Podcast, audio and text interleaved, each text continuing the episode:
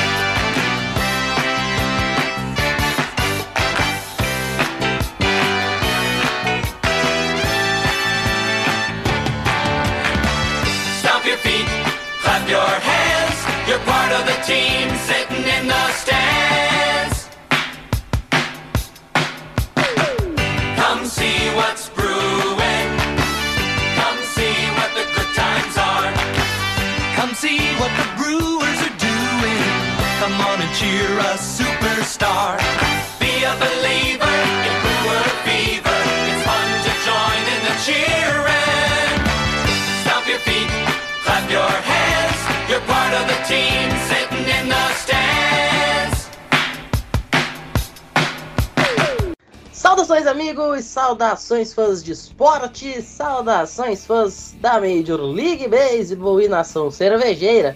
Que grande prazer, que grande alegria, que grande satisfação! Estamos chegando aí mais uma semaninha com o meu, o seu e o nosso Brilteco. Hoje estamos gravando aí no sabadão, metade da tarde de sábado, são agora 4h20 da tarde do dia 11 de março. E estamos chegando para falar do assunto que tem para falar de Milwaukee Brewers, que é o Spring Training. Porque a temporada tá mais perto de começar, daqui uns dias já tem jogo valendo, mas entre amistosos contra a seleção da Grã-Bretanha e tomar chacoalhadas de times inúteis, os Brewers têm o terceiro melhor OPS da Cactus League. Ou seja, dias de luta, dias de glória, né, Rodrigo Fidalgo? Alô, Matheus. Alô, Nação Cervejeira. Então aqui uma boa tarde. Por enquanto ainda não choveu, mas provavelmente choverá. É assim como o ataque do Brewers, que é um- uma máquina de pelo menos chegar em base. Porque em alguns jogos a gente não ganha, mas Spring Training é pra isso, rapaziada. Pouco importa o resultado. Não tem que levar em consideração isso, ficar bravo, eu acho que eu só fiquei bravo, sei lá, uma vez nesse Spring Training, porque era um jogo que a gente deixou sair, mas eu nem lembro porque, justamente, é Spring Training. Não vale nada. Então, pra vocês terem uma noção, só aconteceu uma vez, Matheus, que o melhor time do Spring Training foi campeão da World Series. Sabe quando? Momento informação no Brilteco, manda! O Boston Red Sox fez isso. É o único time que fez isso. Não vou saber trazer o ano, porque eu esqueci, e nem vou saber pesquisar isso, mas eu sei que foi o Boston Red Sox. Pode ter sido de 2018? Pode ter sido de 2018. Mas tá aí. Então assim, pô, irmão, pelo amor de Deus, se a gente for pegar aqui, sabe quem é o melhor time da Cactus League atualmente, Matheus? O poderosíssimo, infame, inacreditavelmente poderoso. O time que sempre faz nossos olhos anelarem ao vê-lo jogar Kansas City Royals. Exato. Então, meus amigos, dito isso, Kansas City Royals é o melhor da Cactus League. A gente já pode começar o programa com essa grande mensagem para vocês. Vamos com o top 6 então da Cactus League. Classificação. A tabela, tabela! Líder. O incrível Kansas City Royals lidera, gente. Aí em segundo tem o Dodgers, né? Enfim, aí é, também é tem outro um- patamar. Que tem uma poderosíssima farm, né? Então, Exato. não era de se esperar outra coisa. Em terceiro, o Chicago Cubs. É um time muito bom, de fato, a gente acompanha, né? É um time realmente muito forte. Depois vem o Los Angeles Angels, que tá sem os únicos jogadores que prestam naquela bagaça, chamada Anaheim, que é o Mike Trout e o Shohei Ohtani, ambos jogando no World Baseball Classic. Depois vem o Chicago White Sox, que só tem um jogador que presta, que é o Tim Anderson, e também tá jogando no WBC. E na sexta posição, o inacreditavelmente maravilhoso outro time assim que a gente sempre para tudo que estiver fazendo para assistir, porque é um show de beisebol, Cincinnati Reds. Eu não preciso dizer mais nada. Pois é, tá dado o recado, rapaziada. Se acalmem. É exatamente isso. Lá na Grapefruit League, o negócio já é um pouquinho diferente, né? Lá a gente tem o, o Yankees, o Red Sox, o Cardinals, o Blue Jays, o Houston Astros, o Phillies, esses times são os melhores, né? Então lá as coisas ainda fazem mais sentido, mas na Cactus League nada faz sentido, senhoras e senhores. O Brewers nesse momento tem um recorde de 5 vitórias e 8 derrotas e é um dos quatro piores times do campeonato. Detalhe, ele tem 5 vitórias. Três dessas vieram contra o Cleveland Guardians, uma vez, e duas vezes contra o San Francisco Giants. O Cleveland Guardians e o San Francisco Giants são os dois piores. Mas enfim, Mas a gente não vai ganhou começar. da Inglaterra. A gente Mas a gente ganhou da Inglaterra, exatamente. A gente fez a alegria do, do povo da nova Inglaterra, né? Mas enfim, a gente não tá aqui pra ficar bravo com o Spring Training, porque isso é coisa de doido. A gente tá aqui pra falar do que realmente importa no Spring Training, que são as atuações individuais, né? Que são os testes. Então, depois do bloquinho de recados, a gente tá de volta pra mergulhar no mundo do roster e, claro, pra debater sobre o cara verde e amarelo da franquia Milwaukee Brewers. Come see what's brewing. The Milwaukee Brewers. Bom, Rodrigo, a gente ficou aí aproximadamente dois meses falando da parceria da FN Network com a Sport América, né? O cupom FNN10. Lá pra dar desconto até o Super Bowl na loja e tal, e coisa, coisa e tal. Pois eis que esta semana tivemos uma notícia muito interessante.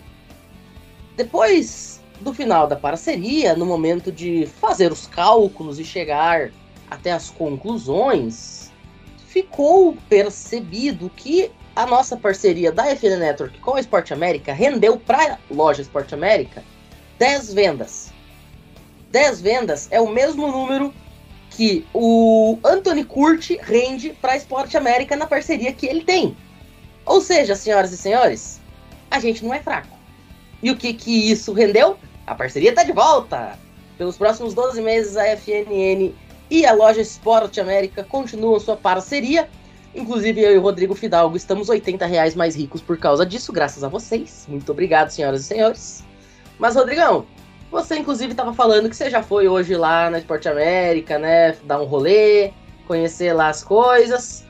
Conta pra galera, pra quem ainda não entrou no site da loja, conta pra galera por que, que ela tá marcando passo, por que, que tá dando bobeira. Cara, a gente sabe o quão difícil é encontrar produto, camisa, boné, camiseta de, de basquete, casaco, qualquer coisa do seu time de esporte americano. Todo mundo sabe.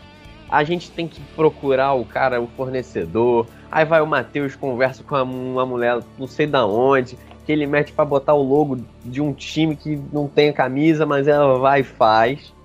A gente sabe de todos esses perrengues. Eu conversando em inglês com uma chinesa. Exatamente. Então, assim, só por esse motivo, você já deveria conhecer a Sport América, porque eles são o principal, é a matriz para você conseguir achar o seu produto na sua franquia favorita. Então, se você torce para os Saints, você entra no site e vai ter lá o. Provavelmente ninguém aqui torce para os Saints, só eu. Mas você vai entrar lá e vai ter os produtos. Você torce para os Packers, igual o Matheus, igual a maioria que tá ouvindo, vai lá e tem os produtos. Você torce para o Bucks, tá lá. Brewers, tá lá. Cara, tem todas as variedades de todos os times e de todas as ligas possíveis que você pode pensar de esporte americano. Tudo que você precisar, o que você desejar, você vai encontrar tanto no site, na loja, tudo na Esporte América. A Esporte América é o lugar ideal para você fazer aquelas comprinhas e sair na rua esbanjando. Olha só, ó, eu torço pro Green Bay Packers. Meu irmão, é lá que você vai achar a sua jersey favorita. É isso. Então, acessa lá o site da Esporte América, vai estar na descrição aqui do episódio, né? Pra ficar bem difícil de vocês acharem. Não precisa nem vai- ir no Google. E vai estar também no post lá no L Cervejeiro no Twitter. Quando o Matheus postar o episódio, eu vou twittar, eu posto lá e eu mando o tweet para vocês no grupo do Brewers. Que aí vocês vão lá, dão uma moral também, já segue a página quem não segue ainda, que tá dando mole. E já pega o link direto também, se você não quiser caçar no Spotify, se você só entra no Spotify, dá play e sai, pega lá no Twitter que vai estar lá também, né, Matheus? Exatamente, não tem como ficar de fora. É mais fácil do que ir na padaria comprar pãozinho. Então não fique de fora e acessa lá para comprar o que quer que você queira. Aproveita aí que, como a gente falou, o Spring Training já está se aproximando do seu final, né? Já está chegando o momento da temporada começar, então antes do Opening Day ainda dá tempo do correio perder as suas coisas em Curitiba e achar de novo para você conseguir receber. Fechado? Agora depois da vinheta, toca o Brewer Fever e a gente está de volta para falar de Milwaukee Brewers lá no Arizona. Come see what's brewing. The Milwaukee Brewers. Bom, Rodrigo, agora a gente pega um voo e vai direto para Phoenix, para o American Family Fields of Phoenix. Né? É um nome sensacional. Ele pega o nome do estádio que fica em Milwaukee, coloca um S e é isso aí. Exato. Maravilhoso. A gente vai para o American Family Fields of Phoenix para falar do que está acontecendo no Spring Training do Brewers. Os primeiros jogos, como é de praxe, o elenco titular, né, os principais jogadores acabam não jogando. Isso só foi acontecer ali por volta do quarto, quinto jogo. Mas como eu falei naquele último episódio que a gente fez, Spring Training é isso. Spring Training é vestibular.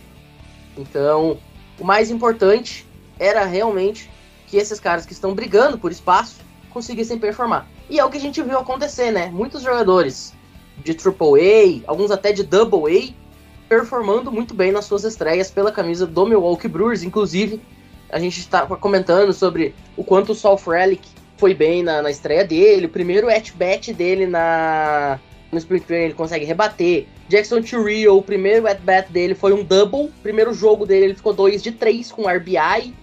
Então, essa molecada tá sabendo aproveitar muito bem. E a gente ainda tem que falar depois sobre o Thiago Vieira, né? Que, ok, não tá tendo aquela carga de trabalho que a gente talvez esperasse, mas quando tá sendo chamado, tá dando conta do recado.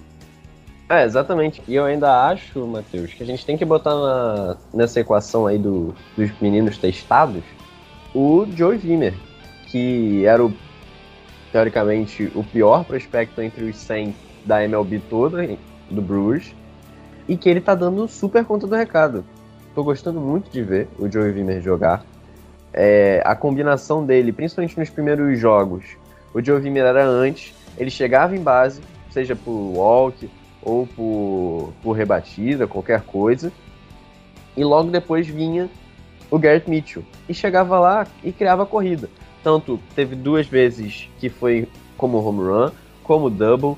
Então a parceria dos dois tá surtindo muito efeito. O Sal Frelick é outro que, cara, tá aproveitando a chance.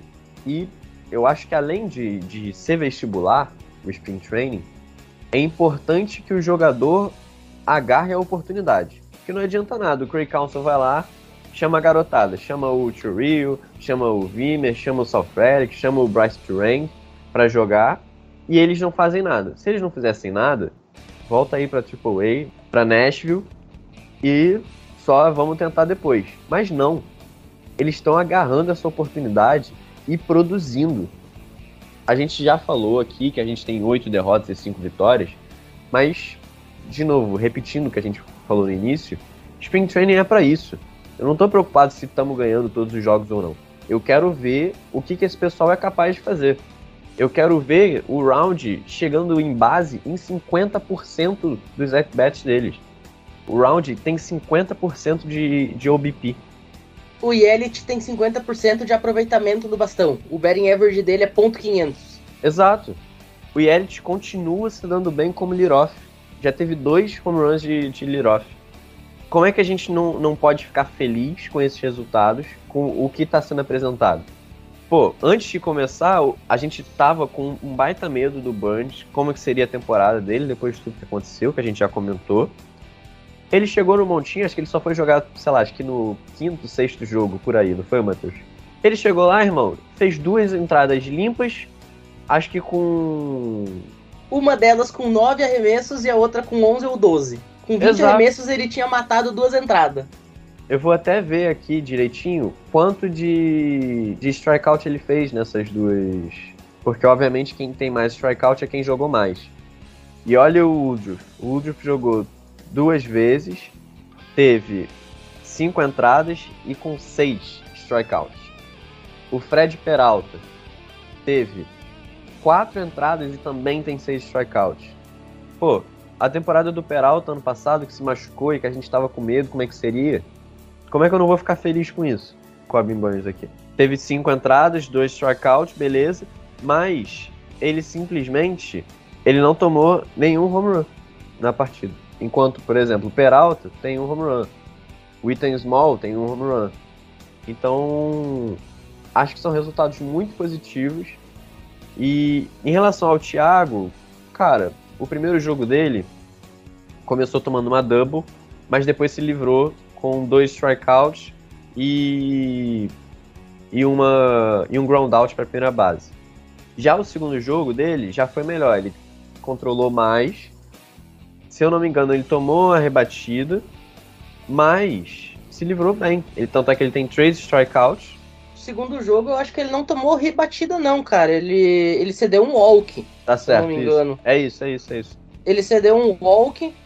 Acho que o walk, inclusive, foi em quatro bolas consecutivas pro primeiro rebatedor. Depois ele não, não cedeu mais nenhum daí.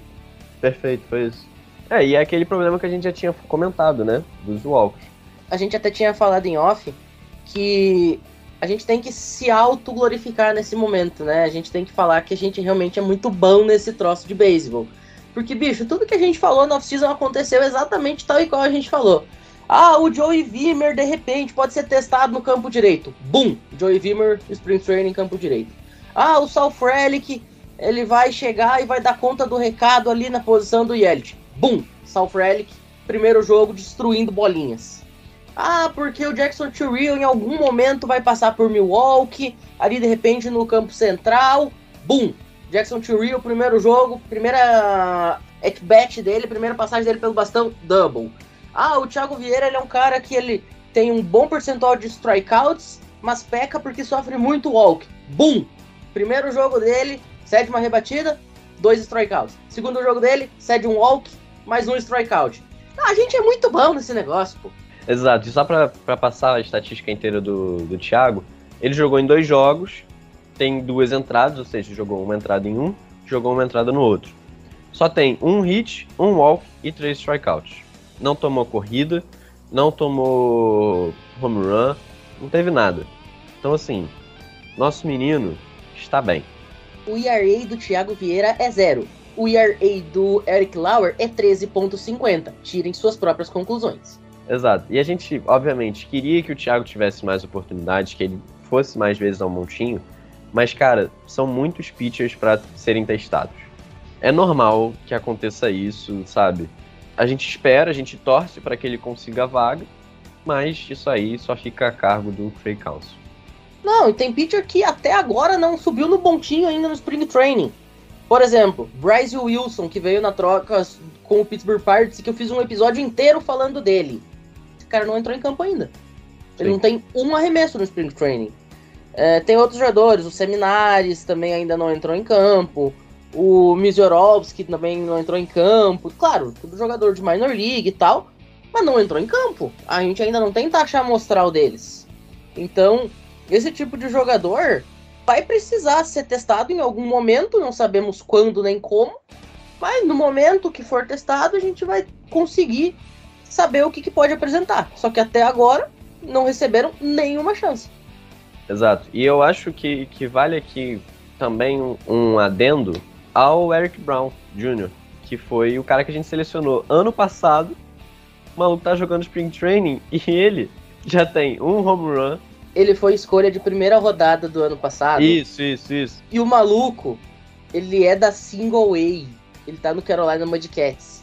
Gente, Carolina Mudcats é o time mais baixo do Brewers profissional. Porque abaixo disso é Rookie Class. Aí é outra história. Aí é, é pedreiro, carpinteiro, marceneiro, torneiro mecânico, né? É a gente jogando lá. é a gente jogando. Dos caras que realmente, não, eu, eu jogo beisebol pra viver. Desses jogadores, ele tá na liga mais baixa, time mais fraco. E esse maluco, o primeiro jogo dele, ele mete um OPS de 2067. Ele tem 60% de média. ele tem roubo de base, ele tem home run, ele tem rebatido. Meu, isso não é no de Deus. Não é, e eu acho que é uma tendência que a gente pode começar a ver. Os caras vão subir cada vez mais rápido. Os caras vão subir cada vez mais rápido. Não tem jeito. E, pô, se for pra subir e ter essa performance aqui, por favor, pode jogar à vontade, entendeu? Então acho que é louvável a gente comentar sobre o Eric Brown Jr., que foi um cara que selecionado na primeira rodada ano passado. Se a gente ficava de cara com o Sal Frelick, que foi há, sei lá, dois anos, não sei quem, que foi há, três e já tá no time profissional, o cara foi draftado ano passado. E, gente, ser draftado três anos atrás já tá na MLB não é normal. A gente sempre fala isso. Isso aqui não é NFL, que você drafta o cara em abril para jogar em setembro. Isso aqui não é NBA, que você drafta o cara pronto para jogar. Você larga o maluco na D-League pra ficar dois meses ganhando força física e músculo e depois bota para jogar. Não, isso aqui não é NBA nem, nem NFL. Isso aqui é MLB. O cara demora cinco anos para subir. Isso aqui, cara, o, o, o Brown, o South Relic, o Turreal, esses caras são a exceção da exceção da regra. Exato. E, obviamente, a gente tem que falar, ah, os números dele estão inflacionados porque ele só jogou três jogos. Beleza. Só que a gente tem que saber fazer a pergunta. Por que, que ele só jogou três jogos? Porque ele foi draftado ano passado. É obviamente que ele só vai jogar três jogos. O, o Craig Council não vai botar um cara que tá na single wave para jogar todo o jogo, sendo que tem gente para testar para jogar mesmo. Ele não vai e jogar esse ano, gente. E tem um outro detalhe muito importante, a posição dele. Ele é shortstop. Exato. Ele tá Tem... na posição mais disputada do, do time. Ele disputa com Adames e Urias a vaga. Não só Adames e Urias. Tem o Turang ainda, que tá Turang! O Monastério! Então, tipo, é normal que ele jogue três jogos. O normal não é que em três jogos ele tenha 60% de média, ele chega em base em 66% das vezes. Isso não é normal. Não é normal ele ter cinco passagens do bastão ter rebatido em três. Não é normal com um home run e ainda roubando base. Cara, quando eu bati o olho e olhei OPS de 2067, eu falei, esse cara aqui é um demônio. Ele tem três Esse cara aqui é um Nefilim. Eu, esse cara aqui é um mutante. Não é normal. Alô? É o professor Xavier? Ah, eu tenho um mutante pra mandar pra ele. Novo filme dos X-Men. Saiu, saiu Novos Mutantes, a questão de cinco anos atrás. E agora a Marvel tá preparando no CM, né? Sim. os Novos Vingadores, a gente achou um perdido. Ele tá lá em Phoenix, no Arizona, fantasiado de jogador de beisebol. Se chama Eric Brown, é só ligar pro Professor X ir lá e chamar. Ou então pede pro, pro Thor pegar a nave que ele usou em Vingadores Ultimato para transportar Asgard. Vai lá e busca o cara, pô. Manda o Wolverine de moto, sei lá. Manda esse pessoal buscar ele, porque não é possível isso aqui não. E acho que também outros exemplos a gente pode citar de pessoas que a gente não esperava tanto e que estão dando a vida. Acho que a gente pode falar de Mike Brousseau, que talvez seja um dos melhores e mais regulares, 12 at-bats em seis jogos, tem três home runs, tem cinco rebatidas, duas corridas, sete corridas impulsionadas, tem cinco hits, 41% de média, e aí não é uma média tão inflacionado assim, porque ele tá jogando mais. Então, gostando de ver o Mike Brousseau. Pode ser um, um, um, bom pinch hitter ali quando, sei lá, o round não aguentar mais, ou, sei lá, para DH, alguma coisa assim. E acho que o principal daqui, a surpresa maior, se chama Brian Anderson. Porque ninguém tava esperando. Ninguém. A gente botou como terceira base, mas esse cara ofensivamente não era lá essas coisas. Tanto acho que foi o Jefferson no grupo, falou assim: ah, eu quero ver o Brian Anderson jogar, não sei o quê. E o maluco tá jogando. Ele jogou 7 jogos, teve 12 at-bats, tem 4 corridas, 6 rebatidas, 2 home runs, 2 corridas impulsionadas, tem 500 de média, chega em base em quase 70% das vezes. E defensivamente, ele tem jogado muito também. A gente falava que podia ter uma competiçãozinha ali entre ele e o e o Toro, irmão, não vai ter. O Toro é muito ruim defensivo. Não tem como. Tipo assim, passava cada bolinha ali na terceira base que eu tinha certeza que eu conseguia pegar aquela bolinha que passava ali. Porque não é possível. Não tem como o Toro defensivamente. Mas o Brian Anderson, ele tem um arremesso para a primeira base que é muito forte e muito rápido. Aquelas bolinhas para terceira base que são mais complicadas, que você acha que o cara já tá chegando, o cara tava quase botando o pé, a bolinha chegava rápido por causa do arremesso desse cara. Gostando muito de ver o Brian Anderson na terceira base. Muito, muito. Produz ofensivamente e defensivamente, protege, que é uma beleza. Tá, pra mim, vai ser o terceira base, tem que ser. Agora, Fidal, tem um outro detalhe que a gente não comentou, né? A gente sempre fala que número inflado é óbvio que é muito bom, mas se ele for com pouco at-bat, precisa ter cuidado. Como a gente Sim. falou, o cara tem 3 de 5, é esplendoroso, mas são 5 at-bats, no caso do Brown Jr. Só que tem um outro cara que tá tendo números esplendorosos com 18 at-bats, Garrett Mitchell. Esse cara tem 3-3-3 no bastão, ele tá 6 de 18. Cara, 18 at-bats é muito considerável. Você Sim. fazer 6 rebatidas em 18 at-bats já não dá pra considerar número inflado. Não é Não. small sample isso aqui. Isso aqui é o cara sendo bom. Ah, isso aqui é o cara sendo de qualidade. Não existe um cara ruim, sortudo, ter 6 de 18. Ah, eu concordo com você. O Garrett Mitchell continuou e acho que a gente pode até falar, ele evoluiu do ano passado. Evoluiu porque ele chega pra rebater, igual por exemplo aquelas situações que eu falei com o Joe. Cara, aconteceu a primeira, aconteceu a segunda. Se alguém tivesse na base enquanto ele tava ali no bastão, essa pessoa já tinha que se preparar pra correr. Porque provavelmente viraria uma rebatida. Ele conseguiria botar a bolinha em jogo pro cara correr. Mesmo que, sei lá, ele fosse eliminado na primeira base. Mas ele ter, sei lá, botado o cara pra chegar na terceira ou na segunda, cara, isso contribui pro jogo. O jogo é muito mais coletivo do que pra ele. Então, tô gostando muito de ver. Ele teve uma lesãozinha, né? A gente pode até comentar que talvez pro Opening Day não seja ele, mas não é uma lesão grave, não é nada. A gente pode até passar por aqui, porque é no bíceps, eu já esqueci aonde, mas é no bíceps da Na coxa. coxa. Exato. É, não foi nada grave, tanto é que tá aqui a- o título no site da MLB do Brewers. Foi tirado só por precaução. Então é só aquela lesão muscular. Vamos ver como é que vai ser para seguir aí o center field. Mas a gente espera que não, não siga muitas coisas. E acho que é até bom a gente falar que a gente não tá com tantos lesionados. Temos o Aaron Ashby, que a gente já comentou lá atrás, mas que tá cotado para voltar em maio ou junho. O Tyron Taylor, que também a gente já falou, e por isso que tá essa disputa pro, pro lado direito, mas que volta em maio. Josh Van Meter, o Van Meter, né, ninguém tá contando com esse maluco. E o Garrett Mitchell. Se a gente for comparar com o Yankees, cara, a gente tá muito melhor em lesionados. Porque o Yankees tá, tá sofrível de lesão, viu? Nosso time tá bem produzindo e estamos ansiosos para o Opening Day, viu? Quero muito que já que acabe esse negócio, porque tem jogo que não tem transmissão, aí tem que ficar ouvindo por rádio. Eu amo rádio, quero ter oportunidade no rádio, trabalhar no rádio, mas não tem como. Não tem como ver um jogo de beisebol pelo rádio. É, não. Jogo de beisebol pelo rádio é tenebrosa coisa. Bom, mas enfim, agora a gente vai para uma rápida pausa. No segundo bloco, a gente tem um meia-culpa para fazer, né, seu Rodrigo Fidalgo? Porque a gente falou muito mal, de forma merecida, da diretoria depois daquela treta com o Corbin Burns. Mas tem um ponto que a gente precisa falar que a diretoria tá mandando muito bem, obrigado. É já já, não sai daí. Come see what's brewing. The Milwaukee Brewers. Rodrigo, eu vou ler aqui uma listinha de jogadores, tá? E aí depois você me diz o que, que você acha dela. Vamos lá. 2017, Keston Hiura. 2018, Bryce Terrain. 2019, Ethan Small. 2020, Garrett Mitchell. 2021, South Relic. E 2022, Tyler Black.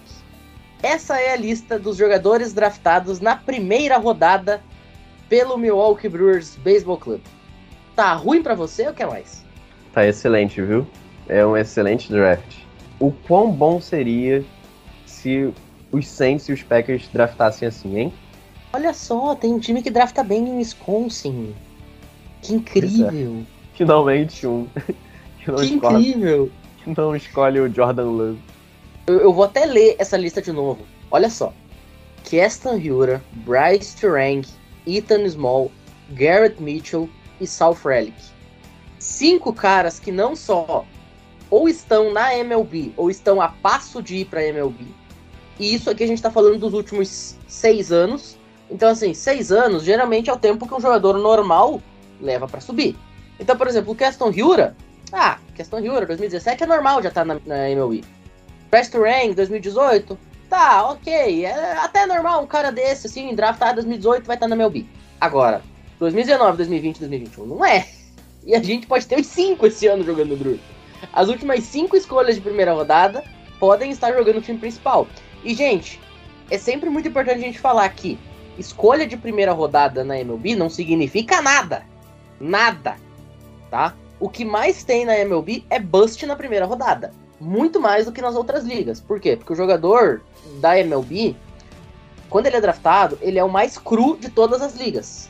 O jogador da NHL, ele sai muito preparado, até porque a maioria dos jogadores da NHL, por exemplo, são draftados já de ligas europeias. São caras que já têm experiência de jogo e tal. Ou do já college. Com, já é draftado com três dentes a menos. Exatamente. Não, tem uma cena clássica no filme uh, The Mighty Ducks. Ficou traduzido aqui pro Brasil como Nós Somos os Campeões. Que quando o personagem do Emílio Esteves diz que o nome do time ia ser Ducks, porque estavam sendo patrocinados pela Ducksworth Advocacia, um dos meninos fala: Ah, mas por que pato? Pato não tem dente! E aí o personagem do Emílio Esteves, jogador de rock também não. Então Só é um sorriso assim, tá três dentes, na, principalmente na frente. Exatamente. Mas então assim, o Brewers ele tá conseguindo não só evoluir muito bem seus pitchers, que já é algo de praxe, a gente sempre fala. Corbin Burns já teve 7 de ERA. Hoje é considerado para muita gente, inclusive eu sou culpado dessa acusação que eu farei a seguir. É top 3 pitchers da MLB nos últimos dois anos. Não é nem da Liga Nacional, não é da NL Central, não. Da MLB nos últimos dois anos. Então, cara, que trabalho formidável. Não só para desenvolver arremessador, mas para desenvolver jogador de linha. A gente tá falando aqui. Keston Hill é a primeira base. O Bryce Turang é a segunda base ou shortstop. O Garrett Mitchell é outfielder. South Relic é campo esquerdo, campo central. O Garrett Mitchell também, né? Ele foi draftado como campo esquerdo e agora é campo central. Quer dizer, não tem nenhuma posição que se repete aqui. Se você quiser, você pode colocar todos esses caras em campo ao mesmo tempo. Você pode colocar o Yura na primeira base, o Turang de short, o Iton Small arremessando, o Garrett Mitchell no meio e o South Relic na esquerda e tá tudo certo. É, e eu acho que pro futuro pode ser algo normal. Talvez não o Ryura na primeira base. Mas pode ser algo que a gente tem que se acostumar a ver. Eu acho que essa temporada já, provavelmente, talvez por causa da, da lesão do Tyron Taylor, a gente já não tem o Tyron Taylor como cara no campo direito, igual a gente estava prevendo. Já seja um desses caras. O Garrett Mitchell vai ser o campo central. Acho que o único medalhão que a gente vai ter no campo externo é o Yelich na esquerda, que aí não tem como tirar. Mas de resto, se acostumem. A nossa farm está produzindo excelentes jogadores. E o nosso campo externo, principalmente, que é o que mais tem, nos próximos anos vão ser galera produzida dentro de Nashville, dentro da nossa farm, enfim. Se acostumem. E é bom que seja assim. Excelente. E um negócio que é importante falar. Nem todos esses caras saíram do universitário. Bryce Turang, por exemplo, foi draftado do high school. Da Santiago High School da Califórnia, lá da cidade deles, né? De Santiago. O Keston Hura era um jogador de universidade, né? Saiu da California Irvine. O Garrett Mitchell era de UCLA, também da faculdade. South Relic de Boston College. Mas assim, o Brewers ele não só tá conseguindo garimpar muito bem os jogadores no college baseball, e nenhuma dessas universidades aqui é um primor técnico no baseball, tá, gente? E o C. Irvine não é um time que você vai olhar e dizer, pá, esses caras aqui são favoritos da College World Series. Não. Não. Boston College. Você provavelmente nunca vai ver Boston College ganhando uma World, College World Series. Mississippi State já é uma situação diferente, né? Que era a Universidade do Eton Small, já, é uma faculdade enorme no cenário, ganhou o título nacional dois anos atrás. Enfim, o Eton Small é exceção nesse caso. Mas que nem eu falei, o Brewers ele tá conseguindo draftar não só muito bem nos nomes, mas tá conseguindo garimpar esses nomes muito bem em lugares que talvez as pessoas não estejam olhando.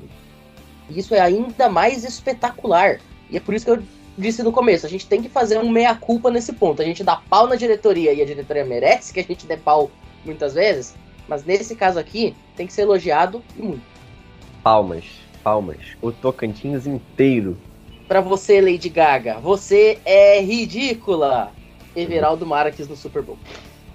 Mas é isso, Rodrigo.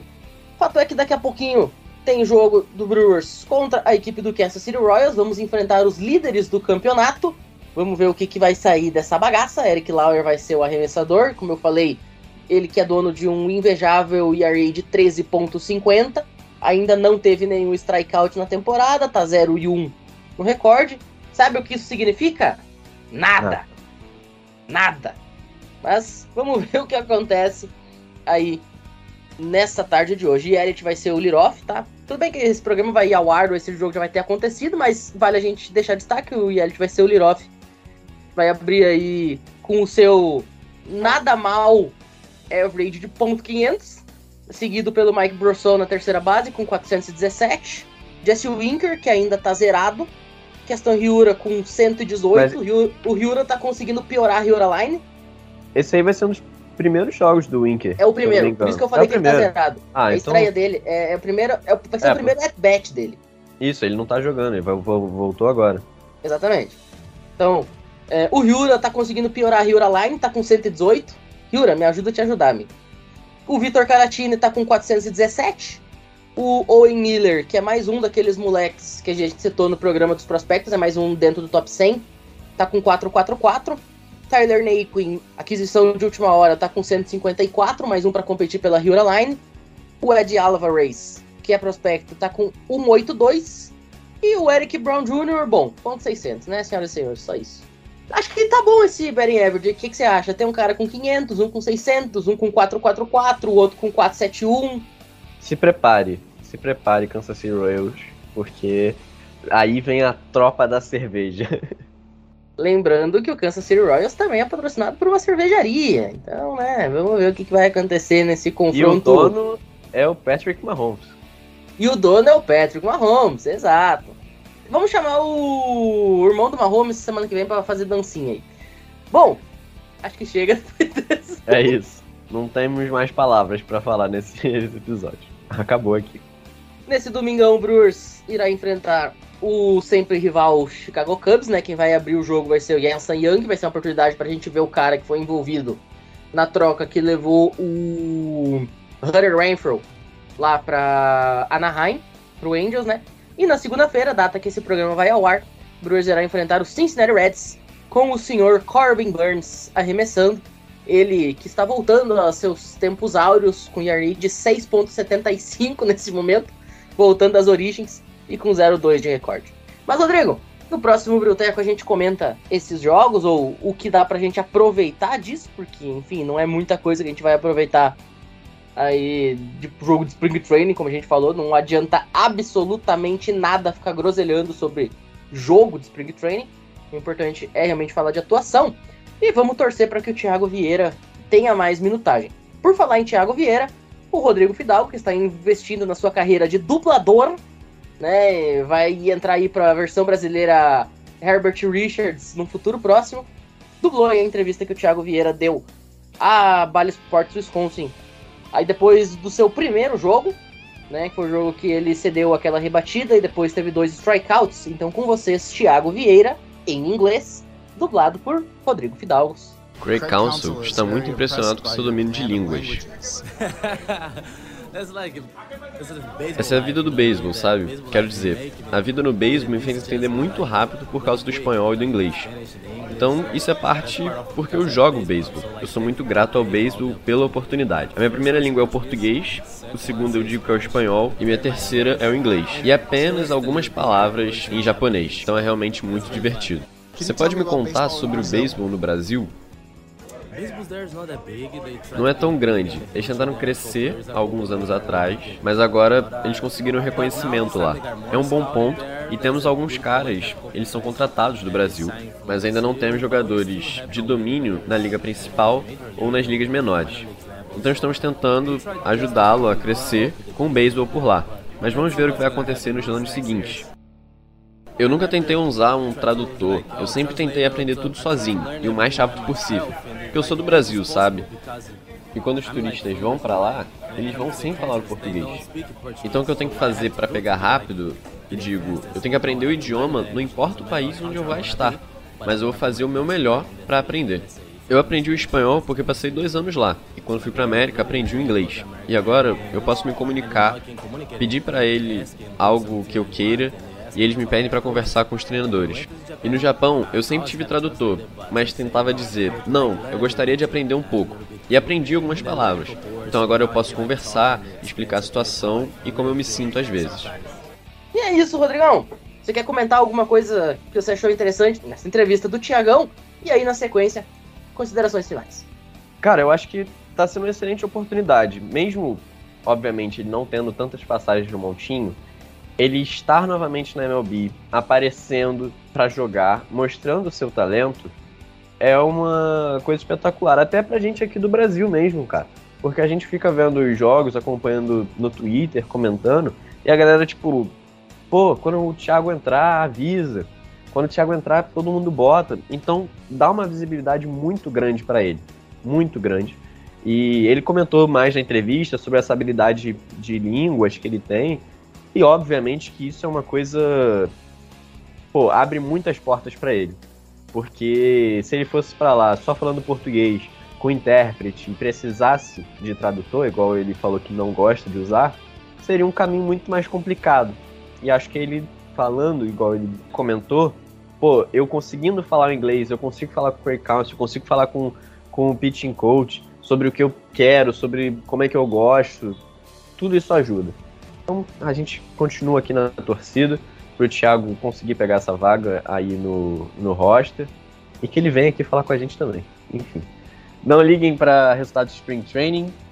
Tem que torcer mais é pelo, pelas performances e a gente vai continuar aqui, tem lá o Twitter, acompanhem. Quando sair a gente vai botar no, no grupo também. Muito obrigado, todo mundo teve a paciência. E é isso, Matheus. Não, e um último detalhe sobre a questão dos idiomas é que, além dele falar muito bem o inglês e conseguir se comunicar com a atmosfera Milwaukee Brewers, né, manager, staff, pitching coach, coisa arada, ele também fala fluentemente o espanhol, que é o idioma dos dois catchers do time. O Victor Caratini é porto-riquenho e o William Contreras é venezuelano. Então ele conseguindo falar espanhol ajuda também ali. Porque, tudo bem, o Caratini e o Contreras também falam inglês. Só que, cara, é muito mais fácil você falar no seu idioma original. É o idioma que os caras literalmente aprenderam o jogo. Vamos sempre lembrar. No Brasil não é comum a gente traduzir termos. Né? A gente fala home run, a gente fala pinch hitter, pinch runner, é... enfim, a gente usa os termos originais, pick off. No espanhol não é assim, gente. No espanhol, por exemplo, home run, às vezes eles até falam home run. É literalmente home run, parece um gato, né? Mas eles também chamam, por exemplo, home run de quadrangular. Eles dizem, né, um uno quadrangular, porque você percorre as quatro bases. Né? É, catcher, por exemplo, no espanhol não é catcher, é receptor receptor. Arremessador é lançador. Então, cara, se você falar espanhol com os jogadores que são ligados diretamente a você e que são exatamente as funções que você mais utiliza, também é muito importante até nesse sentido, de fazer exatamente essa combinação, porque o espanhol é um idioma que o beisebol ele é muito forte e que os termos são traduzidos. Mais ou menos que nem o basquete aqui no Brasil. Você não fala point guard, point forward, você fala pivô, ala, enfim. Mas é isso, senhoras e senhores. A gente vai ficando por aqui. Mais uma vez, muito obrigado a todo mundo que acompanhou a gente. Mais um Brilteco Express. Um dos últimos, inclusive esse episódio de hoje, para quem não sabe, tá abrindo a segunda temporada, né? Então, muito obrigado a todo mundo que esteve com a gente nos 33 episódios da primeira e continuem conosco por sabe Deus quantos episódios faremos na segunda. Porque, diferentemente da Netflix, a gente não se limita. Né? A Netflix que tem mania de, ah, vamos fazer uma temporada. Quantos episódios? Oito. Aí você assiste tudo numa noite. A gente não é assim. A gente gosta de conteúdo. Então fiquem conosco aí para essa segunda temporada do Brilteco. Oficialmente, a segunda rodada. By the way. A gente falou lá no primeiro episódio. É, a primeira rodada é por nossa conta, a partir de hoje é a segunda rodada, né? As pessoas estão começando a ficar alegres mas é isso, senhoras e senhores. Muito obrigado para todo mundo que ouviu a gente. E até a próxima. Valeu!